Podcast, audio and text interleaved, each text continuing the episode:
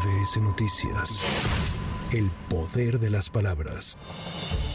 La secretaria de Relaciones Exteriores, Alicia Bárcena, informó que se trabaja con gobiernos amigos para garantizar la seguridad de los dos connacionales secuestrados por Hamas, ya que ambos cuentan con doble nacionalidad. Escuchemos. Estamos trabajando con el gobierno de Francia, con el gobierno de Israel y con gobiernos amigos para poder saber cómo podemos realmente garantizar la seguridad de estos rehenes. Como ustedes comprenderán, estas negociaciones o comunicaciones que tenemos, pues son lo que yo llamaría de diplomacia silenciosa y de enorme discreción porque no podemos ponerlos en riesgo precisamente a estos rehenes.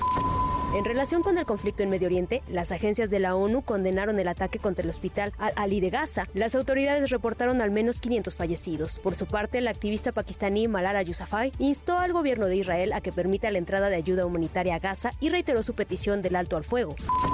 El Pleno de la Suprema Corte de Justicia de la Nación declaró inconstitucional una porción de la Ley de Responsabilidades Administrativas de Hidalgo que establecía como sanción para las personas morales que cometieran una falta administrativa su inhabilitación para participar en adquisiciones, arrendamientos, servicios u obras públicas por un mínimo de seis meses, lo que se contrapone con la Ley General de Responsabilidades Administrativas que prevé un mínimo de tres meses para dichos casos. Así lo expuso la ministra Yasmín Esquivel. Para evitar incertidumbre en la determinación de la sanción administrativa, prevista en el artículo 79, fracción segunda, letra B de la Ley de Responsabilidad Administrativa del Estado de Hidalgo, se propone ordenar que se aplique en forma directa lo dispuesto por la Ley General de Responsabilidad Administrativa.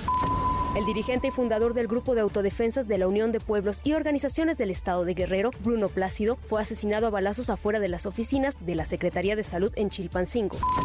Morena impugnará la sanción del INE que ha ordenado que los eventos que realiza la coordinadora de los comités de defensa de la Cuarta Transformación, Claudia Sheinbaum, se realicen en lugares cerrados y solo con militancia y simpatizantes. Así lo dijo Mario Delgado, presidente nacional de Morena. Vamos a impugnar por eso. Ahora nos mandan a lugares cerrados. Bueno, vamos a continuar nuestra gira en lugares cerrados. Les aviso que no van a dejar de ser multitudinarios. Por ejemplo, en, Puebla tuvimos un evento, pues cerca de 10 mil personas en un lugar cerrado. Entonces, aunque nos traten de encerrar, la militancia va a llegar. Para MBS Noticias, Claudia Villanueva. MBS Noticias. El poder de las palabras.